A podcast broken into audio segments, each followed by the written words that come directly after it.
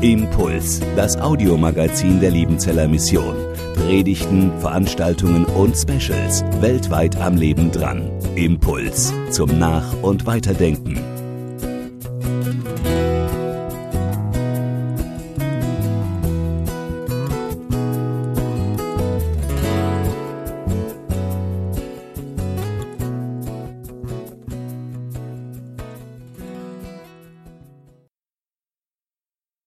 Ja, meine sehr geehrten Damen und Herren, liebe Schwestern und Brüder, liebe Gäste der Liebenzeller Mission. Es war vor einem Jahr, Hans-Gerd Gengenbach sagte, wir müssten mal bei Freundestreffen das Thema Nahtod äh, behandeln. Und ich war am Anfang skeptisch und sagte, ja, das Thema, wen interessiert es? Äh, und ähm, habe dann aber gesagt, okay, machen wir es und ich beschäftige mich mal damit. Und als ich mich dann damit beschäftigt habe, war mir klar, das ist hochinteressantes Thema und mir war klar, okay, das könnte tatsächlich auch noch andere interessieren und deshalb haben wir das mal auf äh, den Speiseplan, den geistlichen, geistigen Speiseplan dieser Freundestreffen gesetzt. Jetzt sagt Hans-Gerd Gengenbach vor, ich wollte gar nicht Nahtod, ich wollte über die NATO, das Verteidigungsbündnis, was ihr, ja, okay. Aber äh, das müssen wir dann auf nächstes Jahr verschieben, die NATO als Verteidigungsbündnis, ja. Ähm, ich freue mich, dass Sie sich auch dafür interessieren, was ich mir so jetzt äh, an Einsichten angeeignet habe über dieses Thema Nahtod. Guckloch ins Jenseits, was ist dran an Nahtoderlebnissen? Meine erste Frage, damit Sie so ein bisschen überschauen können, acht äh, Punkte werde ich mit Ihnen durchschreiten. Und mein erster, worüber reden wir eigentlich? Wenn wir über Nahtoderlebnisse reden, dann reden wir über ein Phänomen, das sich mit diesem Begriff Nahtoderlebnis nur sehr unzureichend beschreiben lässt. Der Begriff rührt daher, dass die weit überwiegende Zahl der Menschen, die von so einer Erfahrung berichten können, sich in unmittelbarer Todesnähe befunden haben oder zumindest in einer Situation ganz ernsthafter Todesgefahr. Der Begriff der stammt von Raymond R. Moody. Er war der Erste, der sich wissenschaftlich mit diesem Thema beschäftigt hat. Er ist amerikanischer Arzt und hat 1975 eine Begegnung mit einem Vietnam-Veteranen, der so eine Erfahrung gemacht hat, war so seine erste Begegnung. Das hat ihn interessiert und fasziniert. Und er hat dann viele hundert solcher Erlebnisse erforscht und erkundet, sich erzählen lassen. Und äh, dann sein berühmtes Buch, das ist ein Bestseller geworden, ein wirklicher Klassiker der Nahtodliteratur, Life After Life. Der ursprüngliche Untertitel lautete The Investigation of a Phenomenon, Survival of Bodily Death. Also of Bodily Death, also Überleben eines körperlichen Todes. Das hat er untersucht äh, und da wurde der Begriff Nahtoderlebnis geprägt. Dahinter steckt die Beobachtung, dass Menschen, die eine Nahtoderfahrung machen, ein Nahtoderlebnis haben, oft klinisch tot sind. Bei ihnen ist kein Herzschlag und keine Atmung mehr, mehr, nachweisbar und sie werden dann durch Reanimation ins Leben zurückgeholt und erzählen dann von Erfahrungen, die sie während dieser Phase des klinischen Todseins gemacht haben. Bei diesen Erfahrungen, wo Menschen äh, im medizinischen Sinn klinisch tot sind, spricht man von Nahtoderfahrungen, Nahtoderlebnissen im engeren Sinn. Es gibt aber auch noch andere Kategorien, weil Todesnähe nicht immer gleich Todesnähe ist. Es gibt auch das Phänomen, dass Menschen objektiv medizinisch überhaupt gar nicht in Todesnähe sind und sich aber subjektiv gesehen in Todesgefahr wähnen und ähnliche Erfahrungen machen und Erlebnisse haben, wie die in der, im engeren Sinn Nahtod-Erfahrenen, so nennt man die, die Nahtod-Erfahrenen. Also Leute objektiv gar nicht in Todesnähe, aber subjektiv erleben sie das so und haben ähnliche Phänomene. Und schließlich gibt es äh, noch das äh, Phänomen, dass Menschen in gar keiner Weise in Todesnähe waren und dennoch eine analoge Erfahrung gemacht haben, die mit diesen äh, Nahtoderlebnissen die Menschen in objektiver oder subjektiver Todesnähe äh, sind gemacht haben. Das nennt man dann im weiteren Sinne Transzendenzerfahrung. Da ist gar keine Todesnähe da.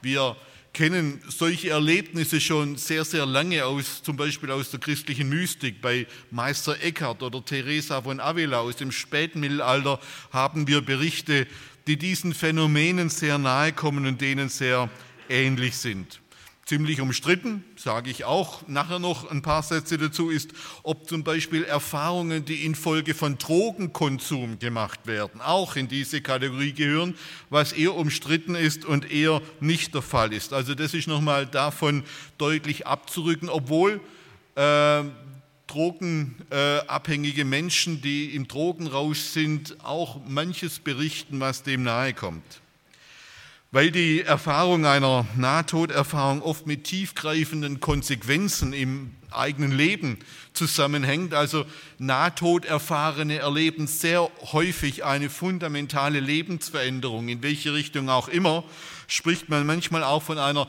Transformationserfahrung, also eine Erfahrung, die das Leben dieser Menschen komplett verändert. Und schließlich äh, ein weiterer Begriff, der auch da dazugehört, ist der Begriff Erfahrung göttlicher Liebe.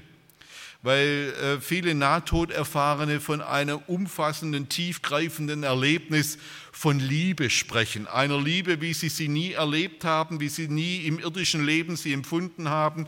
Und deshalb werden diese Erfahrungen als Erfahrungen göttlicher Liebe bezeichnet. Sie dürfen da nicht denken, dass da unbedingt der christliche Gottesbegriff im Hintergrund steht. Es kann ein sehr weiter, sehr allgemeiner religiöser Gottesbegriff sein. Diese Begriffe finden auch deshalb immer mehr Zustimmung, weil eben bei weitem nicht alle Nahtoderfahrungen wirklich mit Todesnähe zu tun haben oder im Kontext einer objektiven oder subjektiven Todesnähe zu tun haben. Mein Kollege Professor Dr. Enno Edzard-Popkes, wir haben zusammen in München promoviert damals. Wir kennen uns gut aus den dortigen äh, Doktorandenseminaren. Er ist mittlerweile Professor für Neues Testament in Kiel und hat sich zum Forschungsschwerpunkt, interessant als Neutestamentler, das Thema Nahtod äh, erkoren und forscht jetzt vor allem über Nahtoderlebnisse. Und äh, Enno Edzard Kopke sagt, es ist weniger ein Nahtoderlebnis, es ist vielmehr eine äußerst intensive Lebenserfahrung, wo auch immer dieses Leben stattfinden mag. An dieser Stelle muss ich aber auch noch erwähnen, dass nicht alle Nahtoderfahrungen als positiv äh, erfahren werden. Man schätzt mittlerweile, es gibt Tausende von Untersuchungen von Nahtoderfahrungen, dass etwa 80 Prozent aller Nahtoderfahrungen positiv sind, also als etwas sehr umfassend beglückendes, schönes, positives erfahren werden, wohingegen etwa 20 Prozent als Höllenerfahrungen charakterisiert werden, also negativen Charakter haben, von den Betroffenen als sehr belastend und als sehr äh, bedrohlich äh, empfunden werden. Und dann, das können Sie sich vorstellen, wenn man so eine Höllenerfahrung erlebt hat, das dann auch gravierende Folgen, was dann auch gravierende Folgen für die Betroffenen hat. Diejenigen, die von einer positiven Nahtoderfahrung berichten, betonen alle und unisono, dass es die intensivsten und folgenreichsten Erfahrungen ihres Lebens waren, die bei aller Erschütterung und Neuartigkeit von fast allen, als, also von denen, die eine positive Erfahrung gemacht haben, als friedenstiftend und verheißungsvoll empfunden wurden. Schließlich ist noch interessant, so in diesem einleitenden Punkt, dass wir es bei Nahtoderlebnissen nicht mit Randphänomenen, sondern mit regelrechten Massenphänomenen zu tun haben. 1999 äh, wurde eine Studie gemacht in der Universität Konstanz, die sogenannte Konstanzer Schule, äh, Studie, die einen großen Überblick in Deutschland unter Nahtoderfahrungen gemacht hat. Und man schätzt, dass 3,3 Millionen Menschen in Deutschland in irgendeiner Form, in dieser ganzen Breite eine Nahtoderfahrung gemacht haben. Das bedeutet, dass circa vier bis fünf Prozent aller Menschen eine Nahtoderfahrung gemacht haben. Also rein statistisch müssten einige heute Abend in diesem Saal sein, die von irgendeiner analogen Erfahrung erzählen und berichten könnten. Allerdings, viele Menschen möchten nicht darüber reden. Und das hat Gründe, weil in den letzten Jahrzehnten das Thema noch so ein bisschen nebulös war, mit viel Unsicherheit, mit viel Angst verbunden. Und dann ist die Angst da, man hält mich für verrückt, wenn ich das erzähle. Wenn ich von so einer Nahtoderfahrung erzähle, dann werde ich für nicht vollgenommen, dann hält man mich für plemplem, dann äh, empfiehlt man mir doch meine Tabletten zu nehmen oder vielleicht mal wieder zum Arzt zu gehen. Man wird sozusagen psychologisch pathologisiert, also als Kranker eingestuft, wenn man davon redet. Und äh, deshalb reden die allermeisten ungern darüber. Dies äh, ist übrigens einer von zwei Gründen, warum dieses Phänomen früher bei weitem nicht so bekannt war wie heute. Früher wurden fast alle pathologisiert und auch von Ärzten pathologisch eingestuft, die von so einer Erfahrung berichtet haben. Sie wurden des Drogenkonsums verdächtigt oder irgendwie als nicht ganz vollgenommen. Der zweite Grund, warum wir heute oder seit drei, vier Jahrzehnten sehr viel mehr über dieses Thema lesen, erfahren und berichten, ist, dass sich die Reanimationstechniken im 20. Jahrhundert oder in der zweiten Hälfte des 20. Jahrhunderts deutlich verbessert haben. Jeder, der heute einen Führerschein macht, muss Reanimationstechnik lernen. Also muss lernen, wie man einen Schwerverletzten bei einem Autounfall wieder beatmet und möglicherweise ins Leben zurückholt. Und durch diese Techniken, die allumfassend sind, äh, gibt es wesentlich mehr Reanimierte, die dann eben entsprechend auch von einschlägigen Erfahrungen hier erzählen und berichten können. Die zweite Frage was wird in einer Nahtoderfahrung erfahren? Übrigens, NTE ist die offizielle Abkürzung. Ich habe sie auch benutzt, weil sonst reicht hier der Bildschirm nicht aus, wenn ich das immer ausschreibe. Also NTE steht für Nahtoderlebnis oder Nahtoderfahrung. Der Pionier, ich habe es schon erwähnt, Raymond R. Moody, er hat in seinem Buch 15 äh, oder 12, 12 Merkmale von Nahtoderfahrenen aufgelistet. Es gibt heute noch mehr, äh, äh, noch mehr Merkmale, die da äh, dazu addiert werden. Ich nenne Ihnen kurz so die, die großen Cracks der Nahtodforschung. Der holländische Arzt Pin van Lommel hat dieses Buch geschrieben, Endloses Bewusstsein, wo er als Mediziner sich dem Ganzen nähert. Es gibt den deutschen Soziologen ähm, Hubert Knoblauch, der als Soziologe sich das mal äh, das Phänomen in Deutschen genähert hat, diese Konstanzer Studie von 1999, von der ich vorher erzählt habe, Berichte aus dem Jenseits. Das sind so die, äh, die großen Forscher zu diesem Thema, durchaus mit sehr unterschiedlichen, manchmal auch kontroversen Ergebnissen, wie das halt so ist in der Wissenschaft. Wenn man nach Inhalten und Elementen von Nahtoderfahrungen fragt, dann stehen wir zunächst mal vor einem ganz, ganz großen Problem. Unisono, alle Nahtoderfahrenen sagen, das, was ich da erlebt habe, darüber kann ich eigentlich gar nicht richtig reden, weil für das, was ich da erlebt habe, fehlen mir eigentlich die Worte das kann ich gar nicht beschreiben mit den Mitteln der Sprache, die mir gegeben sind. Und das ist unisono äh, so ein Tenor. Ich kann da nur in Bildern drüber reden, ich kann nur in Metaphern drüber reden. Es gelingt mir fast nicht, das zu erzählen, das zu beschreiben, was ich da erlebt habe. Unsere Sprache ist nicht hinreichend dafür, um das wiederzugeben. Allerdings, und das sagen auch viele, das, was ich da erlebt habe, ich kann mich noch detailgenau daran erinnern, auch wenn Jahre vergangen sind. Das war so einprägsam, so präzise, dass ich auch nach Jahren noch diese Erfahrung sehr lebendig und sehr präsent äh, vor Augen habe.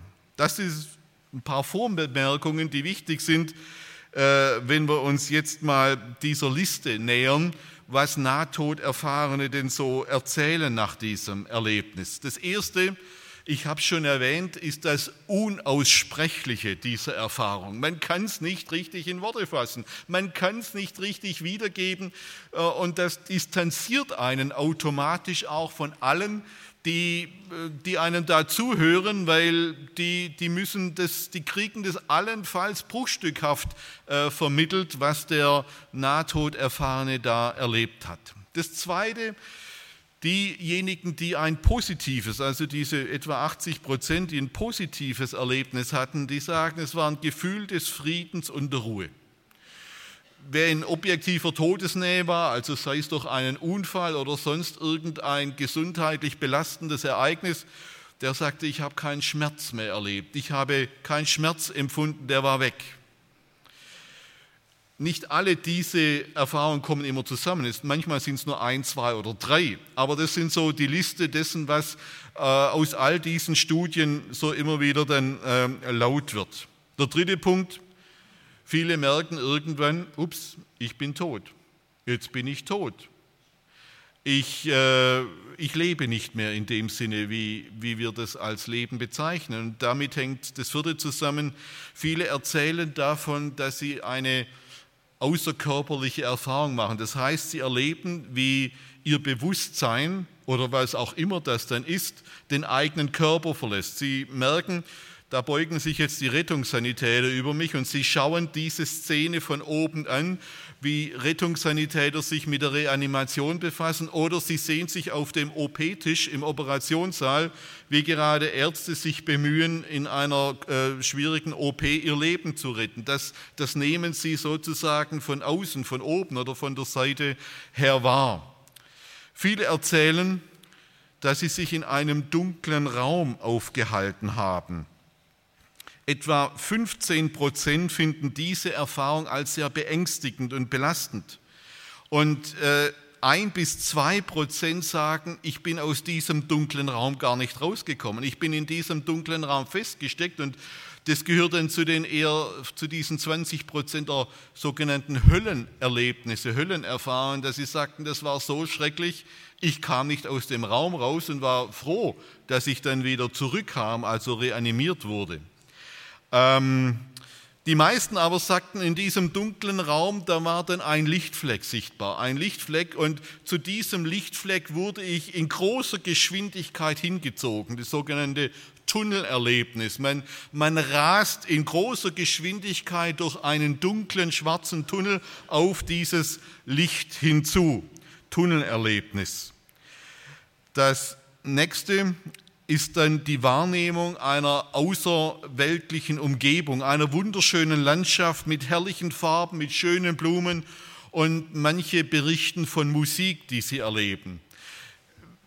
Wenn ich das jetzt so der Reihe nach erzähle, es ist nicht eine Art Ablauf, ein fester Ablauf, sondern es sind Elemente, die in ganz unterschiedlicher Weise erlebt werden das ist nur eine Sammlung dessen, was äh, aus vielen, vielen verschiedenen, keine Nahtoderfahrung ist wie die andere. Es gibt da kein festes Muster, aber das, was so eine Sammlung der Erlebnisse ist. Eine Wahrnehmung einer wunderschönen Landschaft, eines herrlichen Raumes. Auffallend bei allen, die diesen Punkt erzählen, ist der schwärmerische, euphorische Unterton. Leute sind so begeistert von dem, dass sie geradezu schwärmerisch versuchen, das zu beschreiben, was sie fast mit unseren Worten nicht richtig beschreiben können. Eine Reihe von Nahtoderfahrenen berichtet von Begegnungen und Kommunikation mit Verstorbenen. Auffallend, es begegnen immer nur Verstorbene, nie Lebende in Nahtoderfahrungen. Äh, Verstorbene zum Teil, die sie selber gar nie gekannt haben. Also Menschen, die vor ihrer eigenen Geburt äh, gestorben sind oder gestorben sind zu einem Zeitpunkt, als noch nie eine Begegnung stattgefunden hat. Ein achter Punkt ist die Begegnung mit einem strahlenden Licht oder einem Wesen aus Licht. Und damit verbunden die äh, Erfahrung vollkommener Akzeptanz und bedingungsloser Liebe. Man tritt mit tiefem Wissen und mit tiefer Weisheit in Kontakt. Viele sagen, ich, ich wollte dieses Wesen oder dieses Licht etwas fragen, aber die Antworten waren schon da, die waren schon klar, bevor ich überhaupt fragen konnte. Ich habe diese Frage eigentlich zeitgleich mit der Antwort im, im Bewusstsein gehabt. Ein neunter Punkt ist die Lebensschau, das Lebenspanorama oder der Rückblick auf den Verlauf des Lebens seit der Geburt und zwar im Zeitraum von wenigen Minuten oder oft von wenigen Sekunden. Es gibt einen berühmten Arzt, der im, am, am, Sentis in der Schweiz äh, verunglückt ist und einen Absturz erlebt hat und den es über eine Klippe etwa 20, 30 Meter tief hinuntergenommen hat. Und er sagte, auf diesem Weg der 20, 30 Meter, das war Bruchteile von Sekunden, ging bei ihm ein Lebenspanorama über seine komplette Lebenszeit plötzlich ab, wo er wochenlang davon erzählen konnte, was aber wirklich nur Sekundenbruchteile lang war. Es ist schlagartig alles präsent, was das eigene Leben ausgemacht hat. Nicht nur die Rückschau, sondern einige wenige berichten auch von einer Vorausschau, einem sogenannten Flash Forward. Man hat das Gefühl, einen Teil des Lebens, der erst noch vor einem liegt, zu überblicken und zu betrachten. Auch hier gibt es weder Zeit noch Distanz. Das elfte, das Wahrnehmen einer Grenze. Man gelangt an eine Grenze und man ahnt, jenseits dieser Grenze gibt es kein Zurück. Das ist ein sogenannter Point of No Return.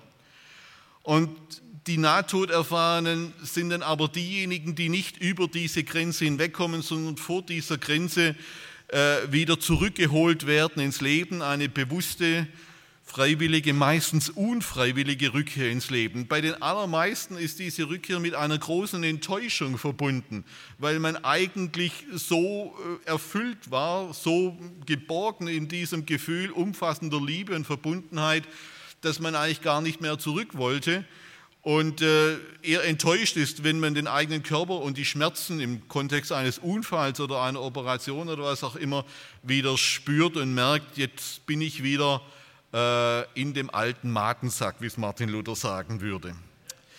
Äh, das sind diese zwölf Punkte, die Raymond R. Moody zusammengetragen hat. Und diese vier, die gehen über Moody hinaus. Die haben verschiedene andere Forscher äh, noch gesammelt und zusammengetragen. Das 13.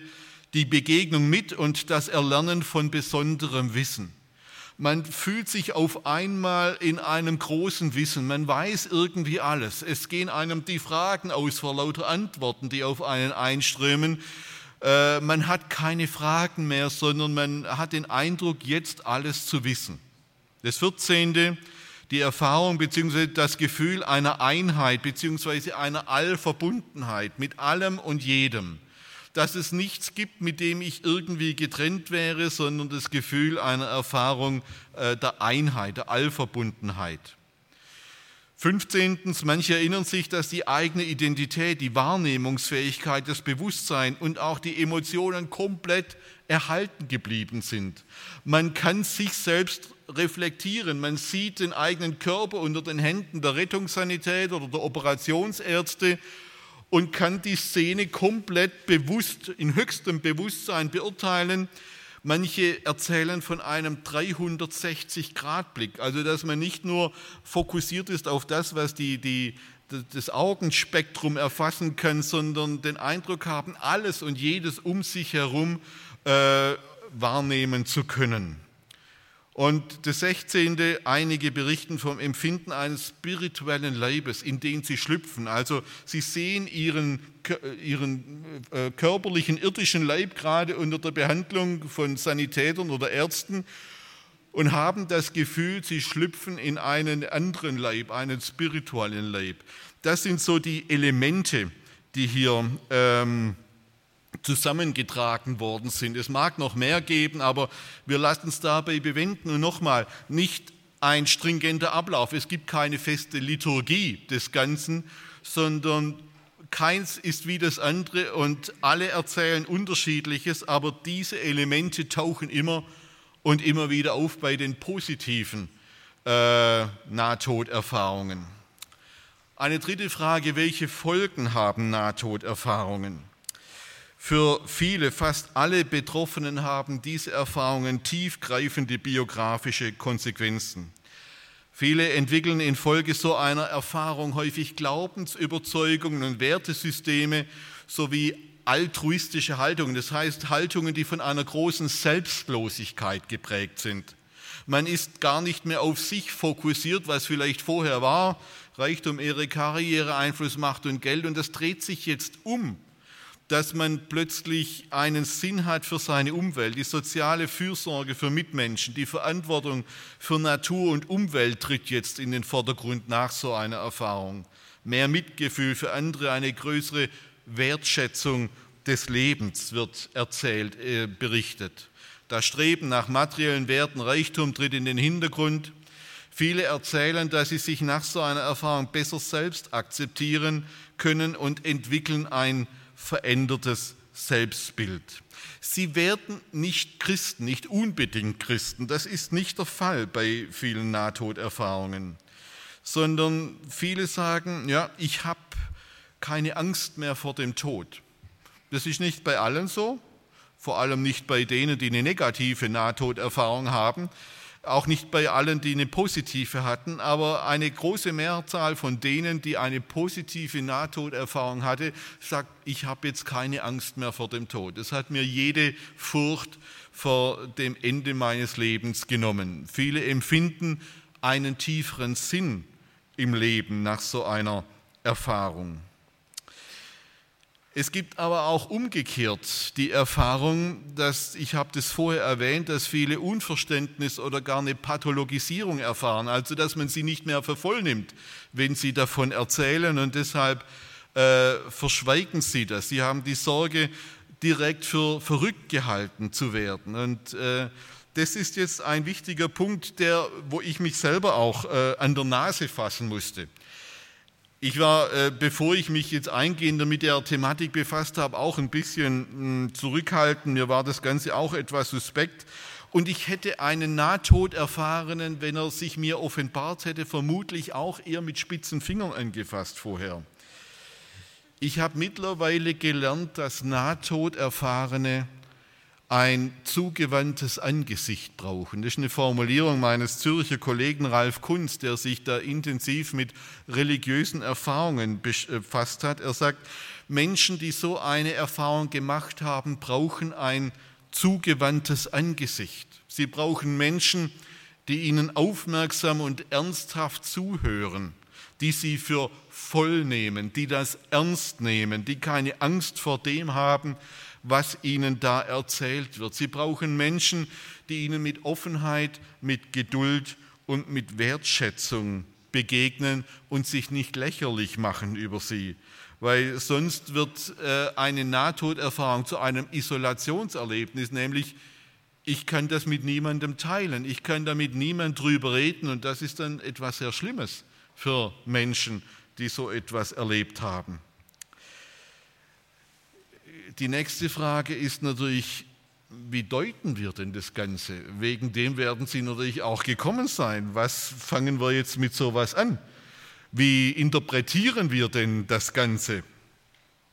Es gibt äh, in der wissenschaftlichen Diskussion über die Deutung von Nahtoderlebnissen keine Einheit. Wen hätte es überrascht? Ne? Also das war uns klar. Das Ganze wird extrem kontrovers und bisweilen sehr polemisch äh, diskutiert.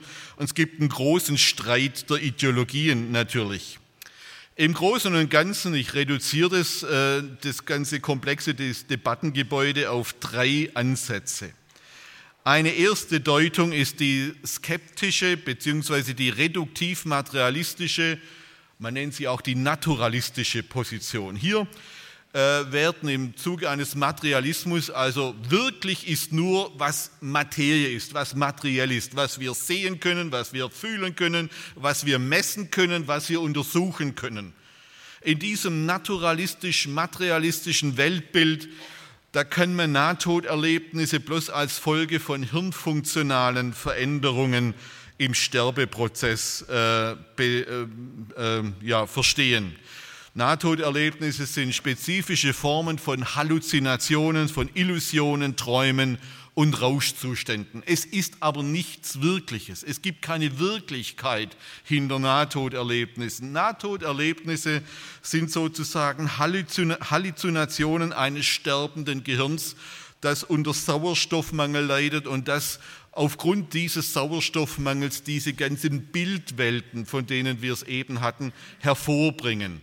Also ähm, im Grunde nur physiologische Reaktionen unseres Gehirns und nichts weiter.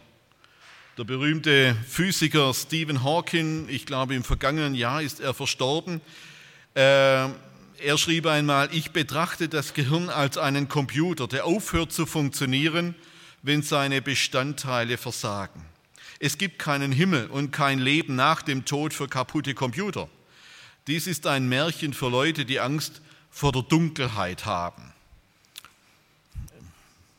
Entweder er hatte recht, dann weiß er jetzt gar nichts mehr, oder er hatte nicht recht, dann weiß er jetzt, was er besser äh, vielleicht verstanden hätte an der Geschichte. Aber das ist natürlich äh, die Position einer, einer materialistischen, naturalistischen Sicht. Für manche Mediziner äh, hängen Nahtoderlebnisse mit der Ausschüttung von Hormonen zusammen, die im Sterbeprozess in unserem Gehirn ausgeschüttet werden. Und diese Hormone die lösen diese Glücksgefühle, diese Gefühle der Angenommenheitseins, der Liebe aus und haben den evolutionistisch-biologischen Sinn, dass sie den Sterbenden über den Prozess, über den Vorgang des Todes hinwegbringen sollen. Also dass sie dem Sterbenden helfen sollen, äh, über die Schwelle des Todes hinwegzukommen und ihm Trost spenden durch diese hormonell äh, produzierten Bilder.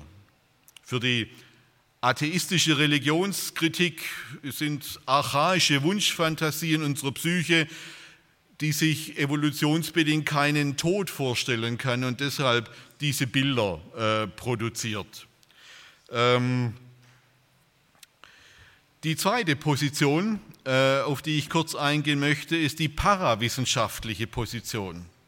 Sie sagt, hops, ja, okay, solche Erfahrungen sind das Indiz, dass unser Bewusstsein eben nicht nur ein Produkt hirnphysiologischer Prozesse ist oder das Ausschüttung von Hormonen oder von irgendwelchen chemischen Stoffen, die da in unserem Gehirn das alles produzieren, sondern dass unser Bewusstsein unabhängig von der körperlichen Verfasstheit menschlicher Existenz äh, existieren kann. Dass wir so etwas wie ein Bewusstsein, wir können es auch Seele nennen oder Geist nennen haben, das es, dass es auch gibt, wenn unsere Materie, unsere körperliche Verfasstheit stirbt. Nahtoderfahrungen sind in diesem Deutungsrahmen schlicht und ergreifend wissenschafts- und erkenntnistheoretische Grenzfälle. Ähm, und parawissenschaftliche Positionen behandeln Nahtoderlebnisse als Phänomene, die wir heute mit unserem wissenschaftlichen Instrumentarium, mit unseren wissenschaftlichen Kriterien einfach noch nicht erfassen können, noch nicht einordnen können, sondern für die wir neue Reflexionskategorien brauchen. Äh, ein Beispiel ist zum Beispiel die Quantenphysik, die in der ersten Hälfte des 20. Jahrhunderts entwickelt worden ist. Albert Einstein und, und Werner Heisenberg und Niels Bohr haben ja die Quantenphysik entwickelt, weil sie gemerkt haben, wir haben es mit physikalischen Phänomenen in dieser Welt zu tun, die wir mit dem, was uns bisher zur Hand ist, nicht einordnen können und haben mit der Quantenphysik ein neues Weltbild der Physik dann geschaffen. Und so etwas, sagen die Parapsychologen oder die Parawissenschaftler, ist jetzt auch nötig, um das zu erfassen, was wir hier erleben. Und die dritte Position ist die religiös-ontologische Position. Jeffrey Long oder Walter Miley, äh, Schweizer Psycho, äh, Psychotherapeut in der, in der Sonnenhalde bei Basel in Rien, betrachten die Nahtoderlebnisse tatsächlich als Beweis für die Existenz eines unsterblichen menschlichen Bewusstseins oder einer unsterblichen menschlichen Seele oder als Beweis für die Existenz Gottes. Tja, das sind so die drei Positionen. Und bevor ich jetzt auf die Frage eingehe, was wir denn biblisch dazu sagen können, möchte ich noch auf die Frage eingehen, welche Fragen werfen Nahtoderlebnisse eigentlich auf? Und angesichts dieser drei Deutungspositionen werfen sie sehr viele Fragen auf. Zunächst mal die ganz grundlegende Frage, was ist eigentlich der Tod? Sie werden sagen, ja, ist einfach zu beantworten. Ist überhaupt nicht einfach zu beantworten, was eigentlich der Tod ist. Es gibt eine sogenannte Thanatologie, eine Todesforschung, äh, berühmt geworden in den 70er Jahren des letzten Jahrhunderts durch Elisabeth Kübler-Ross. Und seither ist es ein großer Forschungsbetrieb geworden, danach zu fragen, was ist das eigentlich, wenn wir sagen, ein Mensch stirbt oder ist gestorben.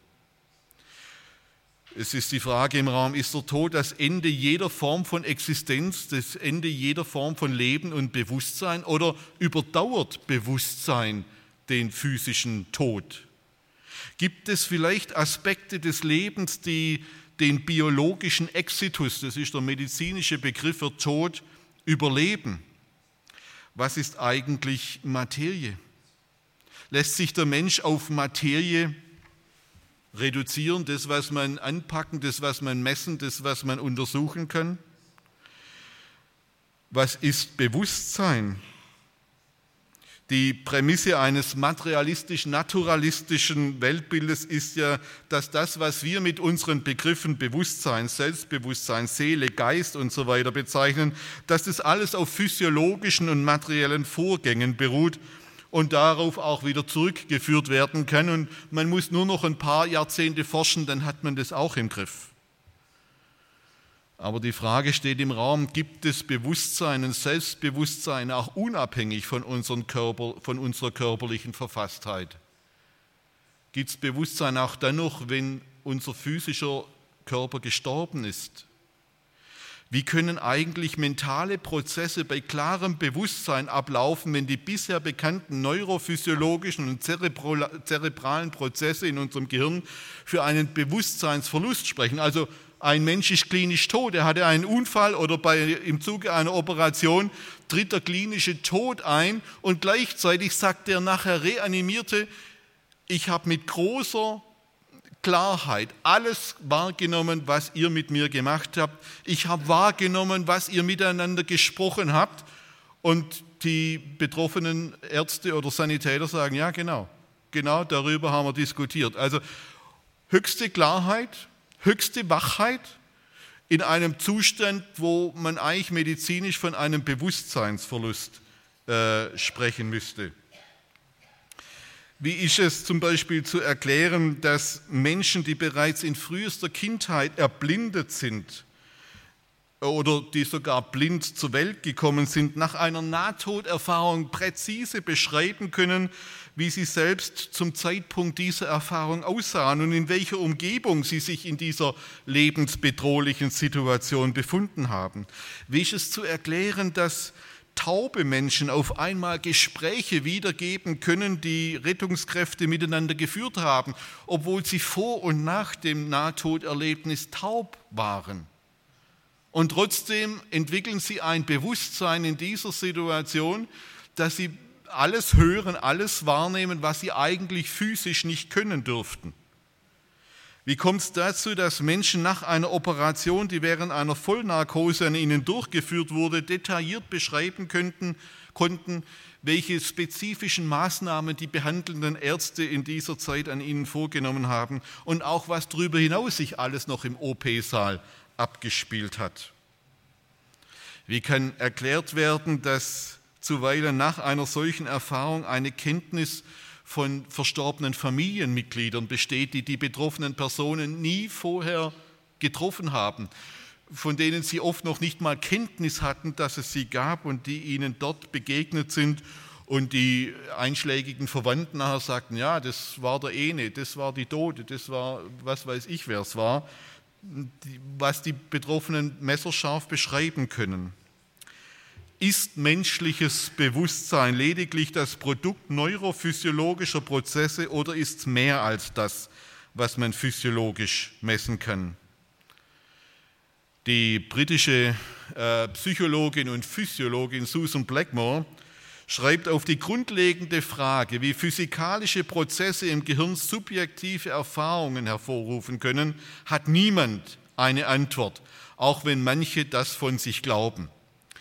Susan Blackmore ist also, Sie werden sie nicht in Ihrer Gemeinde treffen. Sie steht so für ziemlich für alles, was Gott verboten hat. Ist zum Beispiel für die Liberalisierung von Drogen, was man ihr auch sofort abnimmt, wenn man sie so sieht. Aber sie sagt, es gibt ähm, deutlich mehr äh, im Leben als nur Materie und äh, wir können nicht erklären, was Bewusstsein wirklich ist.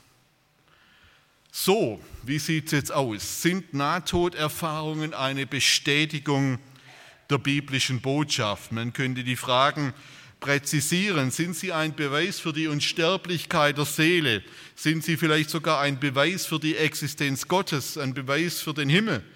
Haben wir es mit einem Guckloch ins Jenseits zu tun. Das ist so ein bisschen die Botschaft der einschlägigen Bestseller. Vielleicht haben Sie auch den Titel gelesen von Todd Burpo, dieser Vater, dessen Sohn Colton Burpo dieses Nahtoderlebnis im Alter von vier Jahren hatte. Das Buch war ein Bestseller äh, im, im Hensler Verlag und jetzt gibt es auch einen Film dazu. Den Himmel gibt es echt. Ich will es Ihnen offen sagen, an dieser Stelle zögere ich. An dieser Stelle zögere ich und zwar aus folgenden Gründen. Die Inhalte der Nahtoderfahrungen entsprechen oft gerade nicht den dogmatischen Vorgaben jener Religionen, in denen die Betroffenen sozialisiert wurden, also aufgewachsen sind, in die sie hineingekommen sind, in die sie sich äh, hineinbegeben haben, an die sie äh, auch glauben.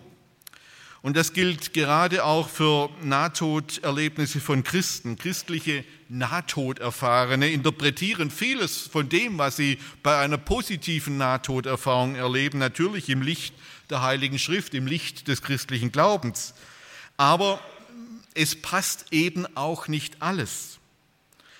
Auffällig ist, dass die meisten Nahtoderfahrenen im Anschluss an eine solche Erfahrung eine, zwar eine höhere Religiosität haben, ganz gleich in welcher Religion sie zu Hause sind, aber eine geringere Kirchenbindung, ganz schlecht für Kirchensteuer. Also äh, sie haben eine geringere Bindung an die Religionsgemeinschaft, äh, der sie angehören, aber grundsätzlich eine höhere Religiosität.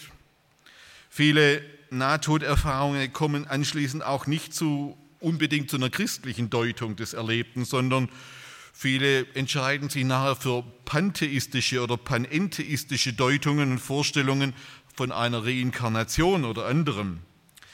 Ein interessantes Beispiel dafür ist zum Beispiel George Alexander Albrecht. George Alexander Albrecht ist der Bruder des verstorbenen niedersächsischen Ministerpräsidenten Ernst Albrecht. Manche erinnern sich vielleicht noch an Ernst Albrecht, war einer der Vorgänger oder Vorvorgänger von Gerhard Schröder in Niedersachsen, Ministerpräsident George Alexander Albrecht ist der Onkel von Ursula von der Leyen, unserer äh, aktuellen Verteidigungsministerin. George Alexander Albrecht war bereits mit 28 Jahren Generalmusikdirektor in Hannover am niedersächsischen, an der niedersächsischen Staatsoper und später Gastdirigent auf allen großen Bühnen Europas und weltweit. Also ein hochgeachteter Künstler und Musiker. Am Neujahrstag 2002 dirigiert George Alexander Albrecht äh, die neunte Sinfonie von Beethoven und am Ende der Aufführung bricht er am Dirigentenpult bewusstlos zusammen und hat im Anschluss eine Nahtoderfahrung. Und er schreibt im Anschluss an dieses Erlebnis dann Folgendes. Ein unglaubliches Licht. Ich bin, nicht, ich bin immer so traurig darüber, dass es keinen Ausdruck für diese Qualität von Licht gibt. Alles, was wir an Licht kennen, von Lampen, von der Sonne, alles ist nichts dagegen. Das Beglückende an diesem Erlebnis ist, dass es nicht im Widerspruch zu meinem Glauben steht. Christus hat gesagt, ich bin das Licht der Welt. Also, was wollen wir mehr? Und so ist es mehr die Krönung gewesen wie eine Summe der Hoffnungen und Erfahrungen. Natürlich gibt es da Reibungspunkte. Der eine ist das, was machen die anderen Religionen? Dabei sage ich immer zu meinen Kindern, du kannst den Apfel von unten anstechen, von der Seite oder von der anderen Seite, du kommst immer zum Kern. Also die Ausschließlichkeit des Heils, da kann man mich nicht mehr überzeugen, dass dies von einer bestimmten Religion abhängt. Aber die Religionen stehen im Dialog und reden miteinander. Das andere ist die Auferstehung der Toten nach Jahrtausenden oder Jahrhunderten. Wenn dann endlich die Posaune erschallt, das ist auch nur ein Bild. Wer darauf besteht, das Wort wörtlich zu nehmen, der ist für mich kein Gesprächspartner. Wir gehen alle diesen Weg und zwar in dem Moment des Sterbens und kommen sofort ans Ziel und nicht erst nach Jahrhunderten, die wir dann auf dem Friedhof warten, bis das Grab sich öffnet. Und ein drittes, bei Gustav Mahler, Komponist, ist es so, in der zweiten Sinfonie, dass sie alle aufmarschieren vor dem Weltenrichter. Die Großen und die Kleinen, die Päpste und die Huren und die Verbrecher und die Heiligen, alle marschieren dahin, Millionen von Menschen. Und siehe da, die große Überraschung, die er in seinem Nahtoderlebnis hatte, es ist kein Gericht, es gibt gar kein Gericht, sondern nur allumfassende Liebe und die unglaubliche Güte, die, aus einem, die einem aus dem Licht entgegenkommt. Jetzt verstehen Sie, warum ich zögere. Nahtoderlebnisse einfach eins zu eins als einen Blick in die unsichtbare Welt Gottes zu bewerten. Denn Nahtoderlebnisse werden auf diese Weise zu einer Art Konkurrenzoffenbarung. Hinzu kommt, dass kein Nahtoderlebnis gleich ist. Ich habe schon erwähnt, an welche Nahtoderlebnisse sollten wir uns denn dann halten? Es gibt gar keine Normen dafür. Deshalb mein letzter Punkt, wie können wir das jetzt im Licht der Heiligen Schrift begreifen. Zunächst werden wir einmal einfach sagen müssen, dass viele Beschreibungen Gottes oder der himmlischen Welt tatsächlich mit biblischen Aussagen korrespondieren. Sie kennen diese Verse vielleicht, 1 Timotheus 6, Vers 16. Gott, der da wohnt in einem Lichte, zu dem niemand kommen kann, den kein Mensch gesehen hat noch sehen kann. Gott wohnt in einem Lichte. Oder 1. Johannes 1, Vers 5. Und das ist die Botschaft, die wir von ihm gehört haben und euch verkündigen. Gott ist Licht und in ihm ist keine Finsternis. Jakobus 1. Alle gute Gabe, alle vollkommene Gabe kommt von oben herab, von dem Vater des Lichts, bei dem keine Veränderung ist, noch Wechsel des Lichts und der Finsternis. Ein anderer Text ist 1. Korinther 13. Wir sehen jetzt durch einen Spiegel ein dunkles Bild. Das, was wir jetzt wahrnehmen, ist wie wenn wir durch einen Spiegel ein dunkles Bild sehen, dann aber von Angesicht zu Angesicht. Jetzt erkenne ich stückweise, dann aber werde ich erkennen, wie ich erkannt bin. Wir sehen noch nicht alles der Wirklichkeit in unserer Gegenwart. Wir können noch nicht alles sehen in unserer Wirklichkeit. Das sind Texte, die die eine gewisse Offenheit enthalten und Berührungspunkte haben mit Nahtoderlebnissen.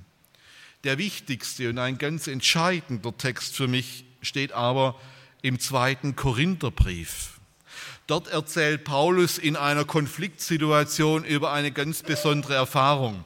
In Korinth gab es Gegner, er musste sich verteidigen, es ging um Offenbarungen und Erscheinungen. Und dann schreit Paulus, okay, die anderen protzen, dann protzen wir einfach mal. Und er sagt, gerühmt muss werden, wenn es auch nichts nützt, so will ich doch kommen auf die Erscheinungen und Offenbarungen des Herrn. Ich kenne einen Menschen in Christus und er spricht jetzt in dritter Person von sich selbst. Also er erzählt die Erfahrung in dritter Person, aber es ist seine Erfahrung, aber er distanziert sich gewissermaßen von dieser Erfahrung. Ich kenne einen Menschen in Christus vor 14 Jahren. Ist er im Leib gewesen? Ich weiß es nicht. Oder ist er außer dem Leib gewesen? Ich weiß es nicht. Paulus deutet an, möglicherweise habe ich eine außerkörperliche Erfahrung gemacht. Möglicherweise habe ich das erlebt, dass ich aus meinem eigenen Körper herausgenommen worden bin. Ich kann es aber nicht sicher sagen. Ich weiß es nicht. Gott weiß es. Und derselbe wurde entrückt bis in den dritten Himmel. Er wurde an einen anderen Ort entrückt. So beschreibt es in den dritten Himmel. Es muss offensichtlich eine positive Erfahrung gewesen sein, eine gute Erfahrung, wenn er vom Himmel redet. Und ich kenne denselben Menschen, er spricht von sich, wie gesagt, ob er im Leib oder außer dem Leib gewesen ist, war es eine außerkörperliche Erfahrung, wir wissen es nicht. Er weiß es selber auch nicht, Gott weiß es. Der wurde entrückt in das Paradies. Er spricht jetzt, er, er identifiziert den dritten Himmel mit dem Paradies und hörte unaussprechliche Worte, die kein Mensch sagen kann. Wir nehmen die Unaussprechlichkeit wahr, die auch bei Nahtoderlebnissen ein prägendes Charakteristikum ist. Für denselben will ich mich rühmen, wenn es darum geht, rumzuprotzen mit übernatürlichen Erfahrungen, die die Gegner auch haben. Für mich selber aber will ich mich nicht rühmen, außer meiner Schwachheit. Und wenn ich mich rühmen wollte, wäre ich nicht töricht, denn ich würde die Wahrheit, wäre ich nicht töricht, denn ich würde die Wahrheit sagen. Ich enthalte mich aber dessen, damit nicht jemand mich höher achte, als er an mir äh, sieht oder von mir hört. Ich behaupte nicht, dass Paulus hier von einer Nahtoderfahrung spricht. Das weiß ich nicht, ich kann das nicht beweisen. Ich nehme nur wahr, Paulus hat hier eine Erfahrung in seinem Leben gemacht, die dem, was Nahtoderfahrene berichten, relativ ähnlich ist. Aber Paulus gibt dieser Erfahrung keine große Bedeutung. Er erzählt die, weil die anderen auch rumprotzen und die Korinther offensichtlich sich beeindrucken lassen von großen Geschichten seiner Gegner. Und deshalb erzählt er auch so eine Geschichte, die er auch berichten kann. Er sagt aber, Freunde, das hat nur für mich privat eine Bedeutung gehabt. Als Apostel brauche ich das nicht erzählen, da will ich euch von Jesus erzählen. Als Apostel ist was ganz anderes wichtig. Die Erfahrung, dass ich einen Pfahl im Fleisch hatte und dreimal zu Christus gebetet habe, mach den Pfahl weg, mach mich gesund, heile mich wieder. Dass Christus zu mir gesagt hat, lass dir an meiner Gnade genügen, denn meine Kraft ist in den Schwachen mächtig. Das, diese Erfahrung, diese Krankheitserfahrung, diese sich genügen lassen Erfahrung, die ist wichtig für euch als Gemeinde. Die möchte ich euch vor Augen stellen. Nicht diese Himmelsreise, nicht diese Paradieserfahrung. Für die Verkündigung des Evangeliums sind Nahtoderfahrungen zumindest für Paulus völlig irrelevant geblieben, obwohl er was auch immer eine was auch immer geartete Erfahrung gemacht hat. Wichtig ist, dass meine Kraft in den Schwachen mächtig ist. Ich will es kurz zusammenfassen. Ich glaube, dass Nahtoderfahrungen nicht nur physische Reflexe eines sterbenden Gehirns unter Sauerstoffmangel sind und nicht nur hormonell ausgelöste Bilder, die uns über den eigenen Tod hinweg helfen sollen. Das glaube ich nicht. Ich kann mir vorstellen, dass Menschen in einer Nahtoderfahrung tatsächlich in eine jenseitige Wirklichkeit blicken. Gleichzeitig ist das, was sie da sehen, noch lange nicht das ganze Bild. Das ist wichtig. Interessant ist ja, dass viele Nahtoderfahrene von einer Grenze reden, an die sie gelangen, an diesen Point of No Return. Und dass alle von diesem Punkt aus wieder zurück ins Leben gezogen werden, also ins irdische Leben. Das heißt, sie kommen gerade nicht über diesen Punkt hinaus und können auch nicht sagen, was hinter diesem Punkt kommt. Das korrespondiert interessanterweise mit dieser Erfahrung von Paulus in 2. Äh, Korinther 12, äh, wo er sagt, ich kam bis in den dritten Himmel, aber es wird noch mehr geben jenseits des dritten Himmels, über das Paulus nichts weiß. Nahtoderfahrene sehen niemals das ganze Bild. Das dritte, wir sollten Nahtoderfahrenen mit einem zugewandten Angesicht begegnen, sie ernst nehmen, uns nicht lächerlich über das Erlebte machen und sie schon gar nicht für verrückt erklären, weil sonst es für diese Menschen sehr schwierig ist, damit zu leben. Das vierte, wir sollten Nahtoderfahrungen nicht zur Grundlage unseres Glaubens machen. Die Grundlage unseres Glaubens ist die Heilige Schrift und niemals irgendwelche Erfahrungen und seien sie noch so großartig. Wenn uns so eine Erfahrung göttlicher Liebe widerfährt, dann können wir sie, so wie Paulus, dankbar annehmen und eventuell auch seelsorgerlich verarbeiten und uns daran freuen. Aber wir sollten aufgrund so einer Erfahrung nicht das verdrängen, was uns Gott in seinem Wort offenbart hat. Ich will deshalb ans Ende dieses Vortrags ein Wort stellen, das sich vor dem Hintergrund dessen, was ich jetzt gelesen habe und was ich mit dem, was ich mich beschäftigt habe, dass ich noch mal ganz neu verstanden habe. Sie kennen dieses Wort. Römer 8. Denn ich bin gewiss, schreit Paulus, dass weder Tod noch Leben, weder Engel noch Mächte noch Gewalten, weder Gegenwärtiges noch Zukünftiges, weder Hohes noch Tiefes noch eine andere Kreatur uns scheiden kann von der Liebe Gottes, die in Christus Jesus ist, unserem Herrn. Auch das Hohe, auch die hohen Erfahrungen und Erlebnisse sollen und dürfen uns nicht von Gott trennen. Auch die überwältigenden Erfahrungen können uns nicht trennen von der Liebe Gottes. Und die höchste Erfahrung göttlicher Liebe machen wir niemals in Nahtoderlebnissen, sondern die höchste Erfahrung göttlicher Liebe sehen wir am Kreuz von Golgatha. Dort wird das sichtbar, was Liebe ist, was Gott getan hat, als er die Welt geliebt hat und seinen eingeborenen Sohn gegeben hat, damit alle, die in ihn glauben, nicht verloren gehen, sondern das ewige Leben haben. Was Liebe ist, das sehen wir in Jesus. Deshalb, wir begegnen Nahtoderfahrungen mit einem zugewandten Angesicht. Aber wir setzen unsere Hoffnung auf Jesus. Ich danke Ihnen sehr fürs Zuhören. Impuls ist eine Produktion der Liebenzeller Mission. Haben Sie Fragen? Würden Sie gerne mehr wissen? Ausführliche Informationen und Kontaktadressen finden Sie im Internet unter www.liebenzell.org. Die Liebenzeller Mission produziert ebenfalls das Fernsehmagazin Weltweit am Leben dran. Informationen zur Sendung und zum Empfang gibt es unter www.weltweit-magazin.de.